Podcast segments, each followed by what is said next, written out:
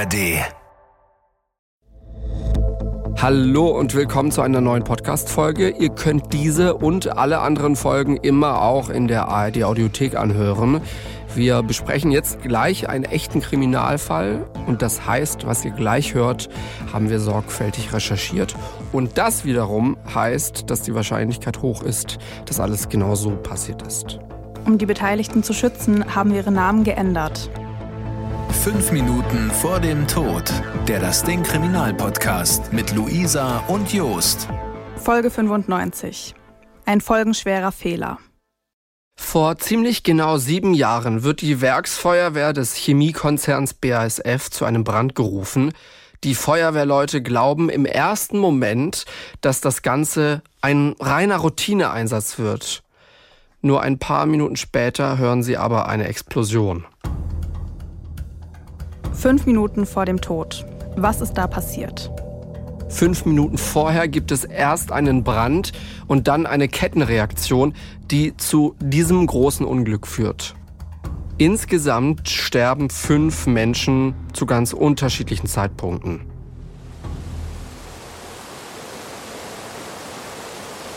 Wir sprechen heute über einen Fall, der 2016 in Ludwigshafen passiert ist. Das liegt in Rheinland-Pfalz direkt am Rhein auf der anderen Seite von Mannheim. Ludwigshafen hat ein ziemlich schlechtes Image und gilt als eine der hässlichsten Städte Deutschlands. Manche sagen, das Schönste an Ludwigshafen sei der Blick nach Mannheim. Aber Ludwigshafen ist vor allem für drei Dinge bekannt. Den Tatort, Apache 207 und die BASF. Die BASF ist einer der bedeutendsten Chemiekonzerne auf der ganzen Welt. Das Werk in Ludwigshafen steht hier schon seit über 150 Jahren. Der Konzern ist der größte Arbeitgeber in der Region. Die BASF stellt zum Beispiel Grundchemikalien, Kunststoffe und auch Pflanzenschutzmittel her. Der Konzern hat wirklich ein riesiges Gelände. SWR-Reporter Frank war schon öfter dort. Ja, also besonders eindrucksvoll finde ich, ist es bei Nacht, wenn nämlich die vielen Lichter des Werkes an sind und leuchten. Ich wohne 25 Kilometer entfernt, aber ein bisschen erhöht und kann das dann bei guter Sicht äh, sehen. Das ist schon eindrucksvoll, diese Silhouette von Anlagen, Türmen und Schornsteinen. Überall äh, dampft und zischt es, wenn man da nahe dran kommt. Man muss sich das so vorstellen, die BASF hat in Ludwigshafen allein 15 Tore, wo LKWs anfahren und wegfahren können. Es geht über drei Stadtteile, nämlich Mitte, Friesenheim und Oppau bis hin zur nächsten Stadt, bis nach Frankenthal. Das ist schon ein riesiges Gelände über viele, viele Kilometer. Äh, tagtäglich arbeiten da ja noch 35.000 Menschen. Ja, unterm Strich gilt es ja auch noch als das äh, größte Chemieunternehmen, das größte Chemiewerk der Welt. Wenn ihr das Gelände jetzt auch mal sehen wollt, dann schaut doch gerne auf unserem Instagram-Account vorbei. Da heißen wir @kriminalpodcast. Hier findet ihr einige Bilder von der BASF. Damit zurück zum Fall. 2015 macht die Werksfeuerwehr der BASF im Hafen eine Brandschutzübung. Bei dieser Übung wird so getan, als ob eine Gasleitung ein Leck hat. Die Werksfeuerwehr rückt mit einem Auto an. Durch das Gasleck hat sich aber in der Zwischenzeit, zumindest eben in diesem fiktiven Szenario, eine Gaswolke gebildet. Die wird jetzt entzündet. Die Trümmer treffen eine zweite Gasleitung und auch die fängt an zu brennen. Das Ergebnis der Übung ist, dass die Situation nicht zufriedenstellend gelöst wurde. Die Zuständigen einigen sich dann darauf, dass man 2017, also in zwei Jahren, nochmal eine Übung machen will. Generell macht die BASF regelmäßig solche Katastrophenschutzübungen. 2015 findet man dann außerdem ein paar Stellen an einer Leitung, die mal wieder ausgetauscht werden sollten. Die kaputten Rohrteile sollen durch neue ersetzt werden. Die BASF beauftragt eine Firma mit der Reparatur. Die gibt den Auftrag an ein Subunternehmen weiter. Dieses Subunternehmen hat schon öfter für die BASF gearbeitet. Vor der Reparatur werden die Schnittstellen an den Rohren mit Edding markiert. Mitte Oktober 2016 starten dann die Arbeiten an der kaputten Leitung. Der 17. Oktober ist ein Montag. An diesem Morgen besprechen die Arbeiter des Subunternehmens wie immer zuerst mit dem Bauleiter, was heute gemacht werden soll. Einer von diesen Arbeitern ist Milan. Er ist zu diesem Zeitpunkt 63 Jahre alt und arbeitet schon über 40 Jahre lang als Schlosser. Die Leitung, an der Milan arbeiten soll, liegt in einem 20 Meter breiten Rohrgraben im Industriehafen Nord. Hier liegen insgesamt 38 Leitungen. Über diese Leitungen werden verschiedene Rohstoffe zu den Schiffen transportiert. Teilweise fließen hier Dampf, Brunnen oder Abwasser durch. Teilweise aber auch brennbare Chemikalien. Milan arbeitet an der kaputten Leitung mit einem Winkelschleifer, auch bekannt als Flex. Die Leitung soll nach und nach abgebaut werden. Und bei diesen Arbeiten fliegen Funken. Milan legt deswegen Brandschutzdecken auf die Rohre in der Nähe. Bis 11 Uhr hat Milan schon einen Teil der Leitung abgebaut.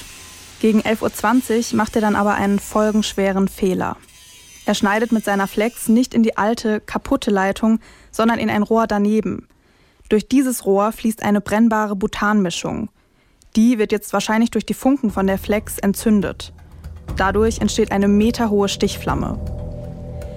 Milan kriegt die Stichflamme voll ab und fängt an zu brennen. Er lässt sein Werkzeug fallen und rennt auf den Zufahrtsweg. Hier wirft er sich ins Gras. Zwei seiner Kollegen schaffen es, die Flammen an seinem Körper zu löschen. Milans Kollegen versuchen dann, das Feuer an der Leitung zu löschen. Das klappt aber nicht.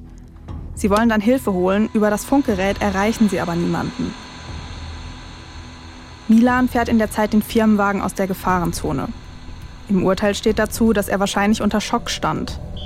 Knapp eine Minute später fällt das Feuer dann aber auch den Arbeitern auf der Messwarte auf. Die Mitarbeiter sollen auf dieser Warte den Hafen überwachen. Sie rufen die Werksfeuerwehr, die fährt direkt zum Rohrgraben. Die Flammen sind da schon etwa vier bis sechs Meter hoch. Durch das Feuer erhitzen sich jetzt auch die Ferngasleitungen neben dem angeschnittenen Rohr. Das ahnen die Feuerwehrleute aber noch nicht. Sie glauben da noch, dass das ein routinemäßiger Einsatz wird. Kurz vor der Einfahrt zum Hafen halten die Feuerwehrautos an. Nur das Schaumlösch- und das Tanklöschauto sollen näher zum Brand fahren. Ein paar Feuerwehrleute sollen jetzt außerdem einen Wasserwerfer aufstellen. In der Zwischenzeit erhitzen sich die Ferngasleitungen immer mehr. Gegen 11.27 Uhr gibt es dann eine Explosion.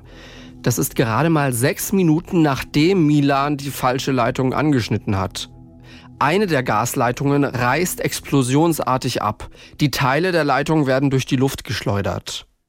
Zu diesem Zeitpunkt ist gerade ein Hafenmeister auf dem Weg zum Brand. Vor Gericht wird der Mann später sagen, ich habe gesehen, dass die seitwärts austretende Flamme die benachbarte Leitung unterfeuert hat und dort bereits eine rötliche Verfärbung bemerkt. Ich wollte noch anrufen, damit die Leitung abgesperrt wird. Da hat es schon geknallt. Der Mann läuft weg, wird aber von der Druckwelle erfasst und ins Hafenbecken geschleudert. Er kann sich später ans Ufer retten. Der Einsatzleiter der Werkfeuerwehr wird durch die Explosion über 50 Meter durch die Luft geschleudert. Durch die Wucht der Explosion, die Hitze und das Feuer wird er schwer verletzt. Er stirbt kurze Zeit später. Der andere Teil der Leitung bewegt sich in der Zwischenzeit wie eine Peitsche durch die Luft auf die anderen Feuerwehrleute zu. Dabei strömt die ganze Zeit Gas aus. Das Schaumlöschauto wird mit voller Wucht von diesem Gas getroffen. Das Auto wird weggeschleudert und fängt direkt an zu brennen. Auch das Tanklöschauto wird durch die Wucht des Gases zur Seite gedreht. Als das Auto getroffen wird, steht einer der Feuerwehrmänner direkt daneben. Er wird durch die Explosion weggeschleudert und prallt auf einer harten Oberfläche auf. Er stirbt kurz Zeit später.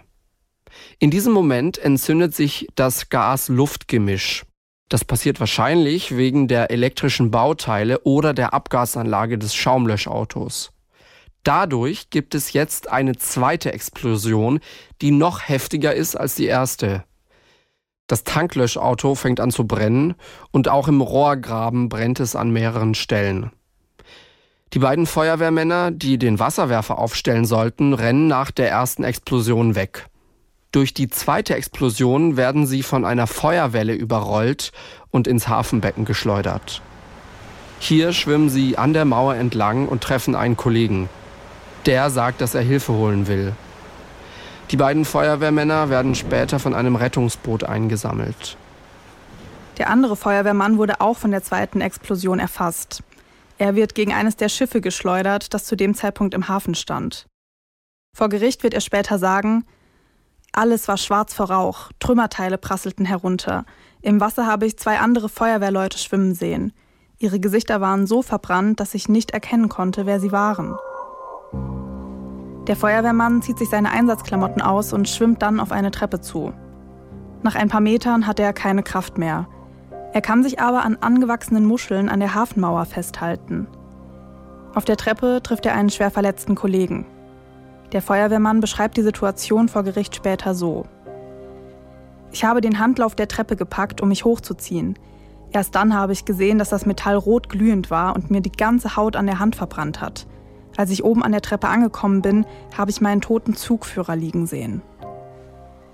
Nach diesem Vorfall hat der Feuerwehrmann eine posttraumatische Belastungsstörung. Der Polizei sagt er später, dass er nie wieder in ein Feuerwehrauto steigen wolle. Als die zweite Explosion passiert, liegen gerade drei Chemietanker im Hafen. Zwei können nach der Explosion aus dem Hafen fahren. Der dritte Tanker wird von der Explosion erfasst. Ein Matrose wird von der Druckwelle ins Wasser geschleudert. Er wird ohnmächtig und ertrinkt. Durch die Explosion werden insgesamt 44 Menschen verletzt. Direkt nach der Explosion sind drei Menschen tot. Als die Gasleitung explodiert, stehen auch viele LKWs im Hafengebiet. Sie liefern oder holen Waren ab und bekommen die Explosion so aus nächster Nähe mit. Später beschreibt einer der Fahrer das Ganze so. Es gab dann drei, vier sehr heftige Explosionen kurz hintereinander. Das war wie ein Erdbeben, so, so. da hat alles vibriert, das ganze Auto. War Wahnsinn. Und auf einmal, da kam eine Wucht. Richtig erschreckend, als ob eine Bombe geplatzt wäre. Die Flammen 20, 25 Meter bestimmt. Und dann extrem starke Rauchentwicklung. Und da hat man natürlich schon ein bisschen Bammel. Die Rauchentwicklung, die der Lkw-Fahrer da beschreibt, ist wirklich riesig. Es bildet sich eine meterhohe Rauchsäule. Die sieht man sogar aus mehreren Kilometern Entfernung. Zu der Zeit ist auch gerade ein Hobbypilot mit seinem Segelflugzeug zufällig in der Nähe unterwegs. Er filmt das Ganze und stellt es ins Netz. Das Foto, auf dem man die Rauchsäule besonders gut sieht, ist zum Symbol für das Unglück geworden. Dieses Foto, das könnt ihr euch auch auf unserem Instagram-Account anschauen. Nach dem Vorfall kommen immer mehr Einsatzkräfte auf das Gelände. Sie versorgen die Verletzten und fangen an zu löschen. Dadurch, dass hier Gase brennen, muss man das Feuer gezielt abbrennen lassen. Es ist erst um halb zehn abends, also nach über zehn Stunden gelöscht. Der tote Einsatzleiter wird relativ schnell von den Einsatzkräften gefunden. Der zweite tote Feuerwehrmann kann erst am Abend so gegen halb elf aus dem Hafenbecken geborgen werden. Der tote Matrose wird erst zwei Tage nach der Explosion geborgen. Die Polizei ist mit einem riesigen Aufgebot vor Ort. Zeitweise sind 315 Polizistinnen und Polizisten auf dem Gelände. Den eigentlichen Unfallort kann sich die Polizei aber erst einen Tag später anschauen. Die 38 Rohre im Rohrgraben liegen kaputt übereinander. Sie sind durch die Explosion stark beschädigt worden. Im ersten Moment weiß man gar nicht, wie es überhaupt zu dieser Explosion gekommen ist. Vier Tage nach dem Unglück findet die Polizei aber dann den Schnitt in der Gasleitung. Wir haben für diese Folge mit SWR-Reporter Frank Schumann gesprochen. Er arbeitet für das SWR-Studio in Mannheim und hat damals lange und ausführlich über den Vorfall berichtet. Das hat einen immer wieder beschäftigt. Natürlich auch ähm, mit dem Rätselraten zunächst. Äh, was war die Ursache dieser Explosion? Das ging dann natürlich relativ schnell in die Richtung, dass wir da mit den Behörden zu tun hatten, vor allen Dingen eben mit der Staatsanwaltschaft Frankenthal, äh, wo wir immer wieder nachfragen mussten, was gibt es dazu Neues. Es hat auch relativ lange gedauert, bis überhaupt da mal dann eine Anklage erhoben wurde, weil sich natürlich auch die Staatsanwaltschaft nicht sicher war, ob nicht auch technische Dinge dazu geführt haben, dass es diese Katastrophe gab oder ob es wirklich nur äh, das Versagen eines Einzelnen war. Nach der Explosion geht dann auch eine Warnung an die Bevölkerung raus. Fenster und Türen sollen zubleiben. Man soll am besten auch nicht draußen rumlaufen.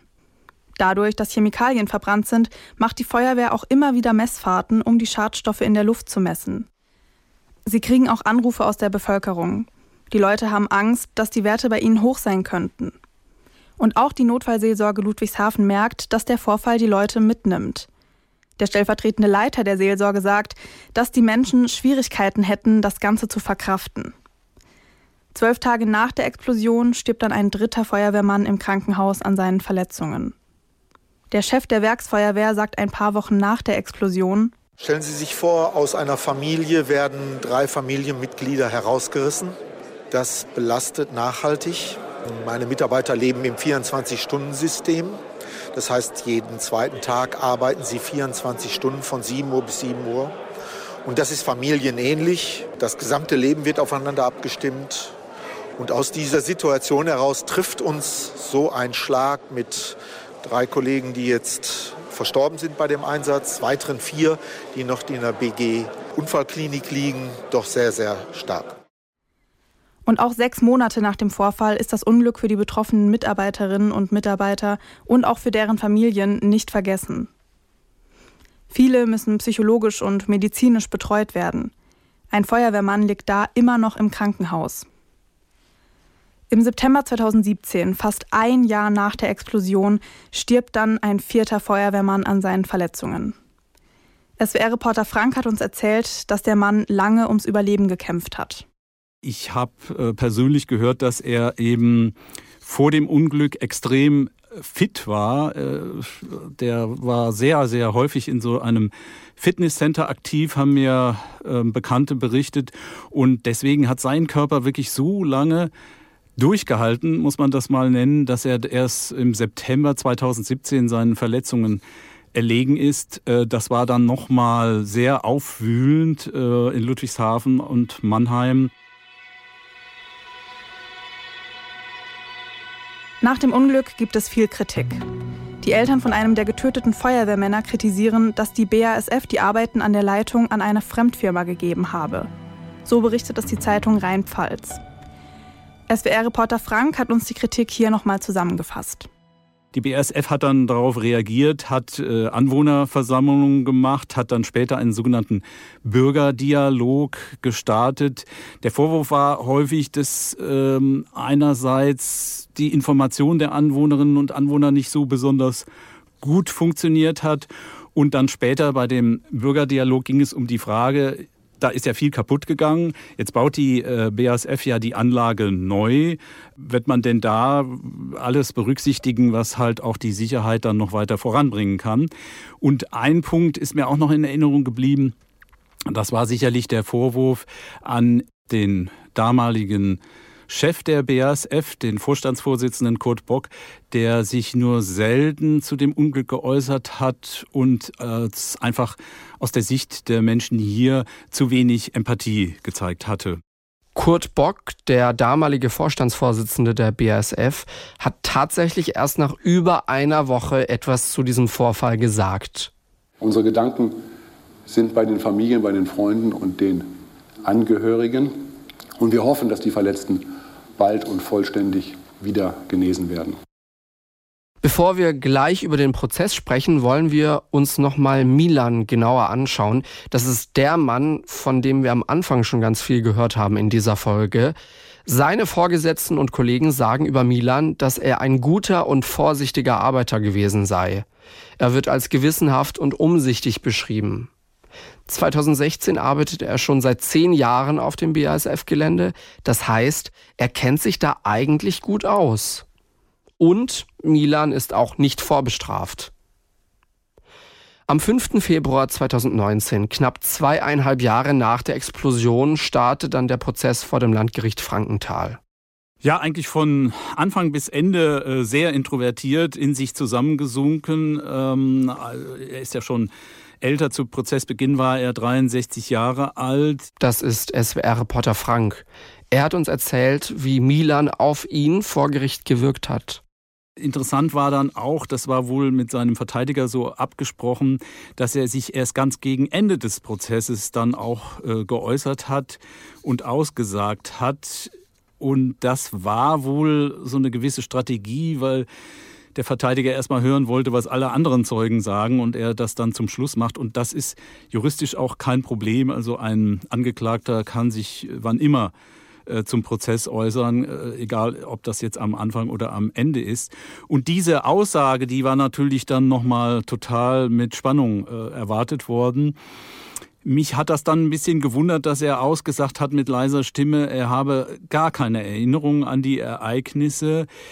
Psychiater sagen dazu, dass es durchaus bei solch traumatischen Erlebnissen möglich ist, dass sämtliche Erinnerungen gelöscht wird. Ich fand es in dem Moment erstmal für mich schwer nachvollziehbar, weil ich ja denke, wenn ich einschneidende Erlebnisse habe im Leben, dann erinnere ich mich da meist noch sehr detailgetreu dran. Aber er wusste nur die Tage vorher, was er da gemacht hat, nämlich äh, eben diese Rohre da auszutauschen mit den anderen Kollegen. Und äh, er konnte sich aber nicht daran erinnern, dass er ein falsches Rohr mit Gas angebohrt hatte. Milan sagt außerdem vor Gericht, dass es ihm gesundheitlich ganz schlecht gehe. Wir haben ja auch schon gehört, dass er selbst durch den Brand verletzt wurde, schwer verletzt sogar. Nach der Explosion hat er einen Behinderungsgrad von 70 Prozent und kann nicht mehr arbeiten. Milan erzählt, dass er physische und psychische Probleme habe. Er hatte schwere Verbrennungen, ihm wurde zweimal an den Beinen Haut transplantiert. Er hat dann gesagt, das war der schwerste Tag in meinem Leben, das hat mein Leben kaputt gemacht. Er hat dann geschildert, dass er unter Schlaflosigkeit und Depressionen und Panikattacken leidet und das war für, im Prozess auch ähm, nachvollziehbar, dass er Tinnitus hat und von daher äh, teilweise die anderen gar nicht verstanden hat, äh, was die im Prozess da gesagt haben, akustisch. Wenn er jetzt noch lebt, ist er 67 Jahre alt. Ähm, ich habe versucht, seinen Anwalt zu kontaktieren, dass der mir Auskunft gibt, ob er noch lebt. Das war aber nicht möglich. Der hat sich leider, der Anwalt, nicht gemeldet. Vor Gericht sagen dann auch insgesamt 28 Zeuginnen und Zeugen und neun Sachverständige aus. Die wichtigsten oder auch die meisten Zeugen waren natürlich Gutachter. Das ist mitunter natürlich ähm, recht anstrengend, denen zu folgen, weil das ja alles Techniker sind. Viele von den Gutachtern kamen vom TÜV, Technischen Überwachungsverein. Und äh, es gab allerdings auch noch einen unabhängigen Gutachter. Und ähm, dem TÜV oder diesen Zeugen wurde dann nachher der, äh, zumindest der Vorwurf angedeutet, dass sie letztlich ja immer im Auftrag der BASF gearbeitet hatten, wenn es darum ging, äh, Sicherheit zu testen und zu gucken, ob alles eingehalten wurde, was es an Sicherheitsvorschriften gibt. Letztlich wollten die sich ja selber auch keine Fehler bescheinigen und der BASF. Das heißt, so ganz neutral seien diese TÜV-Gutachter nicht. Es wird dann auch ein Sicherheitsexperte der BASF befragt. Der sagt, dass die Mitarbeiter der BASF keine Fehler gemacht hätten.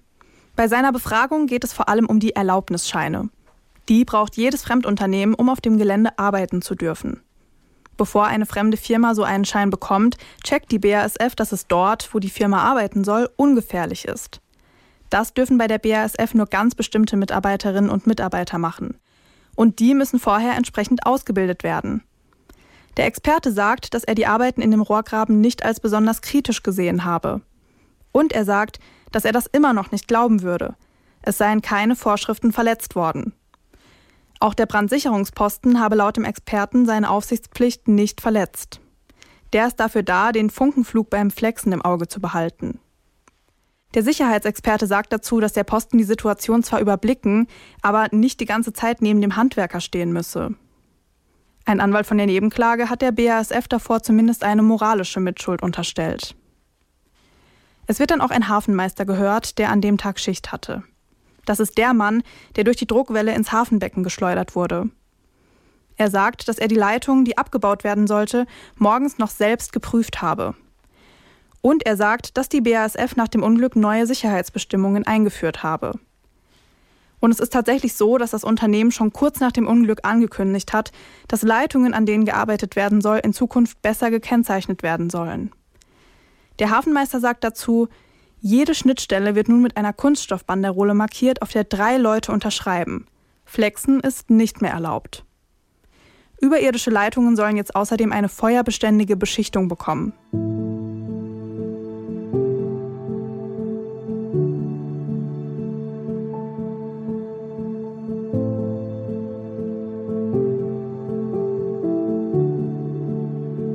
Sagen dann auch ein paar der Feuerwehrleute vor Gericht aus.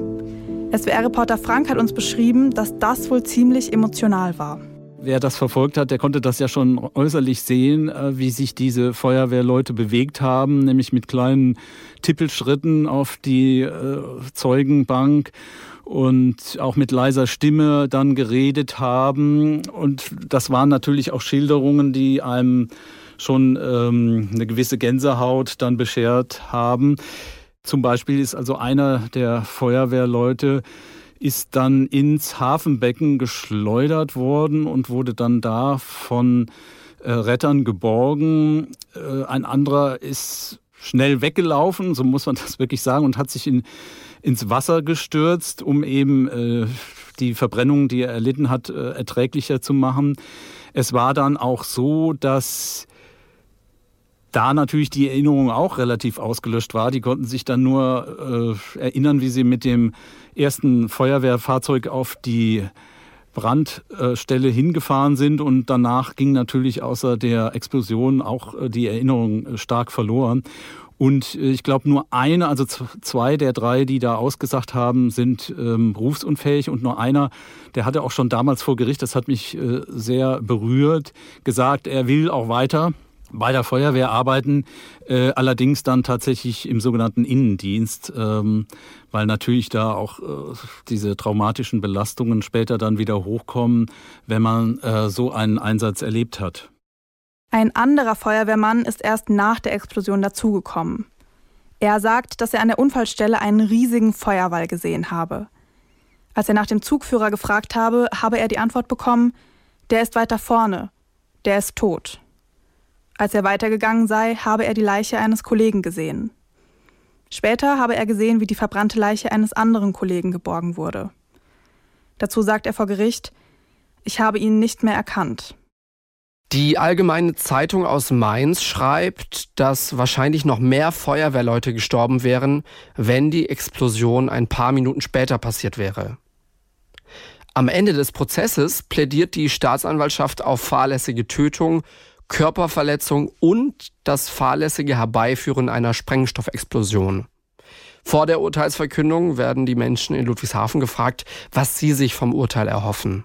Also ich befürchte, es wird keine Strafe geben, wo die Betroffenen für gerecht halten. Ich glaube, das wird immer schwierig sein. Ich glaube, dass aber auch der beschuldigte Fremdfirmenmitarbeiter gestraft genug ist. Und äh, ich glaube auch, ich kann mir sehr gut vorstellen, dass er im besten Wissen und Wissen gehandelt hat und dass es eben dann auch vielleicht andere Fahrlässigkeiten gab, die dazu geführt haben. Und ich glaube, das war schon ein großer Zufall und auch eine Aneinanderreihung von vielen Zufällen.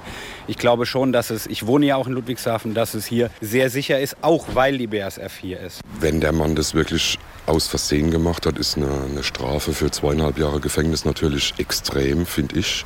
Die Frage ist, ob man da eine gerechte Rechtsprechung hinbekommt. Schade um die Leute, die gestorben sind. Kann man nichts daran ändern. Aber die BSF muss sich kümmern. Ich war selbst für Mitarbeiter BSF, 45 Jahre. Aber angeblich Sicherheit geht vor, aber da haben sie ein bisschen verschlafen. So Leitungen sind doch gekennzeichnet oder werden vorher begutachtet und markiert. Und das hat man anscheinend nicht getan, richtig.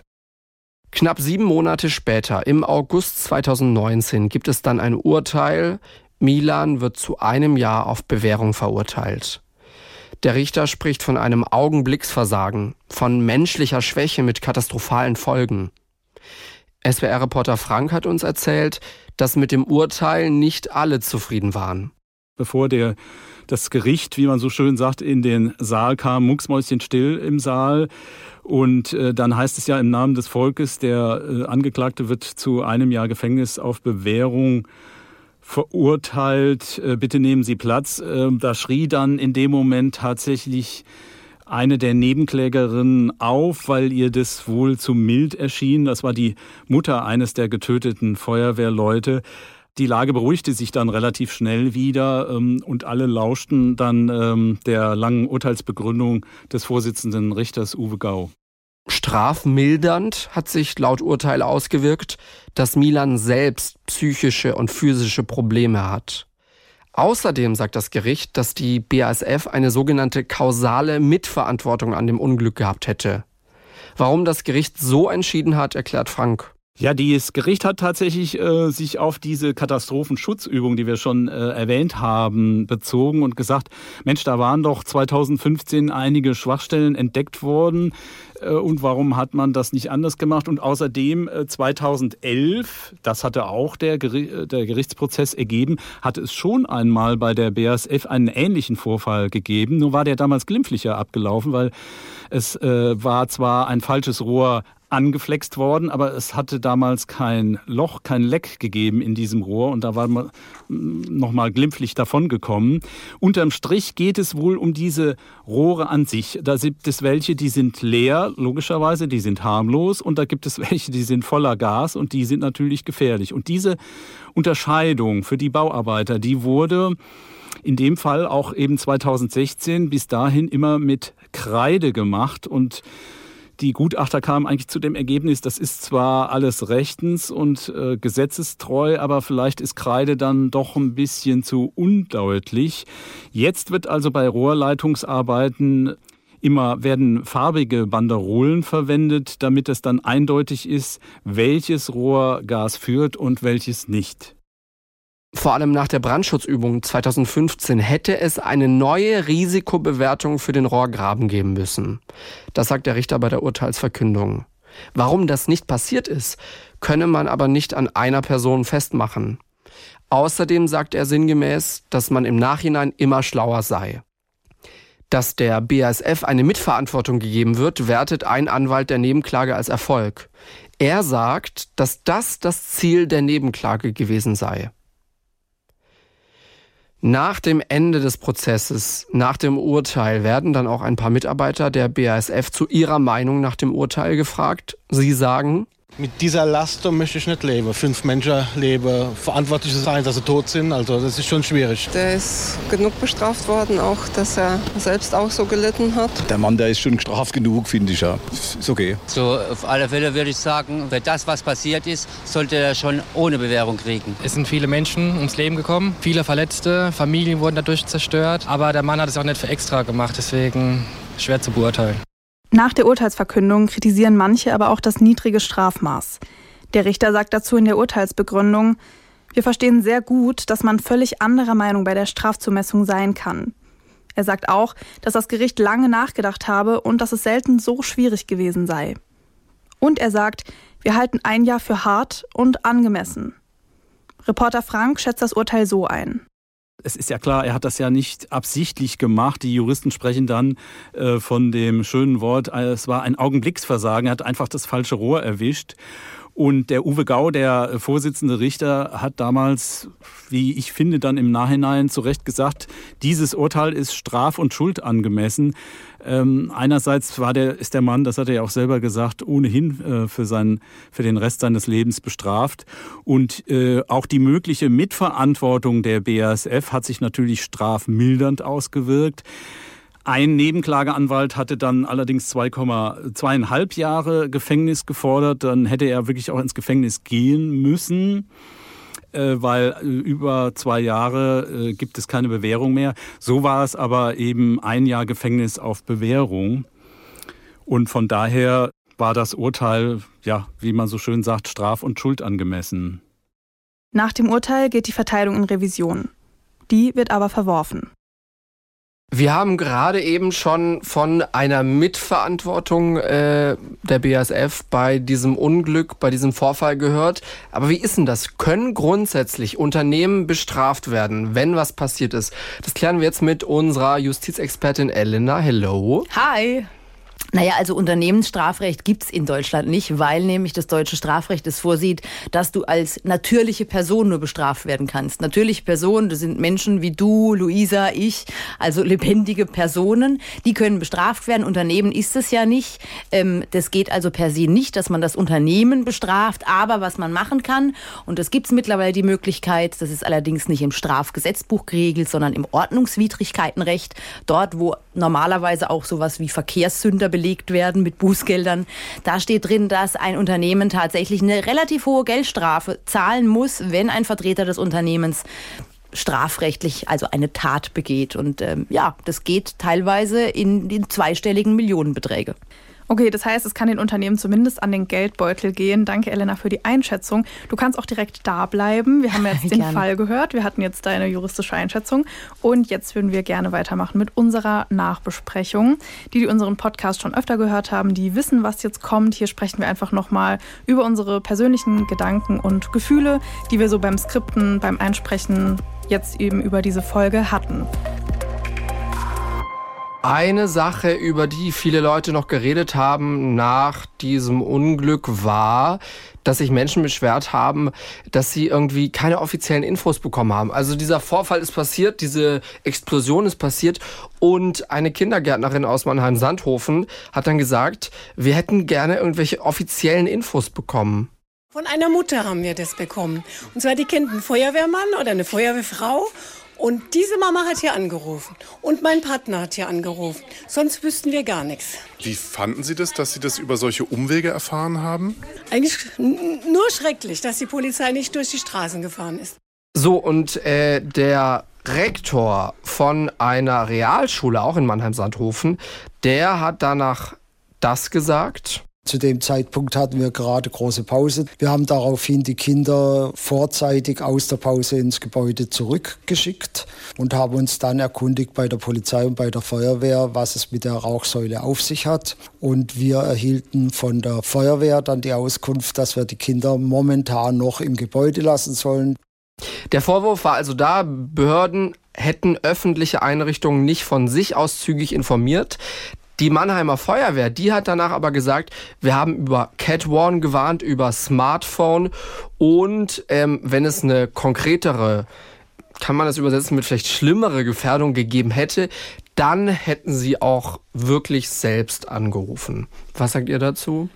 Also ich stelle es mir halt schon gruselig vor, wenn ich mir so überlege, ich bin irgendwie Kindergärtnerin oder Lehrerin und schaue so aus dem Fenster und die Kinder spielen gerade auf dem Schulhof und da ist so eine riesige Rauchwolke. Und du weißt, da ist, da ist ein riesiger Genau, da ist die BASF und ich frage mich dann schon, okay, krass, also da muss ja was Schlimmes passiert sein. Ähm, hier nochmal der Hinweis, wenn ihr dieses Bild sehen wollt mit dieser Rauchwolke, schaut auf unserem Insta-Account vorbei, at Kriminalpodcast. Das ist eine riesengroße Rauchwolke. Also das stelle ich mir schon beängstigend vor, wenn du dann auch einfach diese Infos von öffentlicher Seite nicht bekommst. Wir wissen jetzt halt nicht, also klar, die Feuerwehr sagt, über Cat One und so weiter wurde gewarnt, aber wenn man das halt irgendwie im schlimmsten Fall nicht mitbekommt, dann klar, dann fragt man sich natürlich schon, was ist das? Elena, hast du auf deinem Handy irgendwelche Warn-Apps? Um ehrlich zu sein, bin ich da relativ fahrlässig, wie man sagt. Nicht gar nicht, nichts, ja. gar nichts. Aber ich meine, es geht ja nicht in die gleiche Richtung natürlich, aber im Ahrtal ist das ja auch die große Frage gewesen. Hätte man die Leute vorher warnen können? Hätte man es wissen können vorher? Jetzt ist es natürlich so ein Katastrophenfall bei der BASF, der für alle sehr, sehr plötzlich kommt. Ja, die Frage stellt sich natürlich immer, wie man alle, also wenn man die komplette Bevölkerung erreicht, so dass es auch schnell genug irgendwie die Info übermittelt wird. Und das ist natürlich eine Frage, die einfach da ist nach einer schlimmen Sache. Das ist ja auch was ganz Natürliches, dass man sich fragt, wurde genug gewarnt? War das genug? Hm. Hätten Leute da noch mehr machen können, ob es jetzt die Feuerwehr ist oder die Polizei oder sonst wer, äh, sonstige äh, Institution. Ähm, dass man darüber auf jeden Fall redet, ist, ist natürlich schon ein Punkt. Worüber auch viel geredet wurde nach dem Urteil, war die Frage, ob das ein faires Urteil war. Also da waren sich die Leute jetzt auch nicht so einig im Sinne von, reicht das oder reicht das nicht? Ja, also ich finde, das wurde ja auch gesagt dann in einer von diesen Umfragen, dass eben dieser Arbeiter, also Milan, irgendwo ja schon auch gestraft wurde. Also er hat jetzt eben diesen Behinderungsgrad von 70 Prozent, er kann nicht mehr arbeiten. Ich glaube, im Urteil stand da auch was von dauerhaftem Tinnitus. Und natürlich auch diese Vorwürfe, die du dir ja unweigerlich machst. Also er ist letztendlich verantwortlich dafür, dass fünf Menschen gestorben sind. Und das hältst du dir ja auch selber irgendwo vor. Er hat ja selber auch vor Gericht gesagt, dass sein Leben ruiniert wurde dadurch. Und ja, letztendlich sehe ich es auch so, wie der Richter es meinte, dass es halt ein Augenblicksversagen war. Mhm. Ja, also das muss man klar sagen, weil es ein Arbeiter natürlich bei der BASF, ähm, da ist vieles überhaupt bei diesem Fall wahrscheinlich schief gelaufen und ähm, deswegen finde ich so in der Relation kann man jetzt diesen einen Arbeiter, der natürlich Fehler gemacht hat, gar keine Frage, nicht komplett für diese für diese riesige Katastrophe in die Verantwortung ziehen. Das wäre viel, finde ich. Also man muss da immer so ein bisschen abwägen. Ne? Ja, aber ich kann auch verstehen, wenn ich jetzt irgendwie Teil einer Familie wäre, die irgendwie äh, ja äh, einen Toten zu beklagen hat und einfach furchtbar viele Emotionen fühlt, ähm, die dadurch äh, ja ein Horrortrip geht, ja, ein Mensch wurde aus der Familie gerissen, dann kommt ein Gerichtsverfahren, du hast ja auch große Hoffnungen ähm, und dann kann ich mir schon vorstellen, wenn man sich danach denkt, so ein Jahr auf Bewährung, mhm. das soll es jetzt gewesen sein. Aber ist es da nicht eher so, dass man denkt, okay, irgendwie die BASF hat da auch riesigen Schlamassel gebaut? Also da ist natürlich wieder der Punkt, müsste man nicht das Unternehmen verantwortlicher machen, sage ich mal, als den einzelnen Arbeiter. Also das kann man per se wahrscheinlich nie aufwiegen. Und man wird es auch nie aufwiegen können, dass eine Person nicht mehr da ist und umgebracht worden ist oder ich sage jetzt mal überfahren worden ist, was bei einer fahrlässigen Tötung im Straßenverkehr häufig der Fall ist. Oder das kannst du nie aufwiegen, dass diese Person weg ist und nicht mehr da ist. Und glücklicherweise haben wir ja in Deutschland keine Todesstrafe, weil das also meines Erachtens das ähm, ja geht nicht, das um das mal ja. so soft auszudrücken. Aber also würdest du sagen, es gibt auch Fälle, ähm, bei denen danach alle Seiten zufrieden sind, vor allem wenn ein Mensch umgekommen ist, das gibt es doch wahrscheinlich in den, oder zufriedengestellt sind in den wenigsten Fällen, oder? Ja, das hängt immer auch mit der Anspruchshaltung wahrscheinlich der Angehörigen zusammen. Und wenn die Angehörigen wissen, dass es da überhaupt einen Prozess gibt und dass Dinge aufgerollt werden. Ich meine, ein Beispiel ist zum Beispiel ähm, der NSU-Prozess. Da war es den ganzen Nebenklägern, also sprich die Angehörigen der Opfer, ja erstmal wichtig, dass die Sache aufgerollt wurde. Ob sie das ausreichend getan, also ob das ausreichend geschehen ist, ist die andere Frage. Aber einfach, dass der Fall überhaupt vor Gericht kommt, dass ein Täter tatsächlich angeklagt wird, dass es nochmal an das Tageslicht kommt, was damals alles geschehen ist. Das ist manchen Angehörigen tatsächlich per se wichtiger als letztlich das eigentliche Strafmaß, also wie lange jemand in Haft kommt. Das ist so mein Empfinden. Ich denke, so 100% zufrieden ist man ja meistens nicht, wenn man da eben betroffen mhm. und involviert ist. Aber ja, so wie du gesagt hast, also die Gerichtsprozesse sind ja fair allen Seiten gegenüber. Mhm. Deswegen kann man da zumindest schon mal beruhigt sein, dass halt da wirklich dann auch ähm, die juristischen Mittel ausgeschöpft wurden. Augenblicksversagen, menschlicher Schwäche mit katastrophalen Folgen, haben wir vom Richter gehört. Äh, in zwei Wochen sind wir wieder zurück, dann mit einem neuen Fall. Bis dahin, tschüss. Ciao, ciao. Fünf Minuten vor dem Tod. Der Das Ding Kriminalpodcast. Gibt's in der ARD Audiothek, der Das Ding App und überall, wo es Podcasts gibt. Und wem das nicht reicht, noch mehr Content findet ihr auf Instagram unter Kriminalpodcast.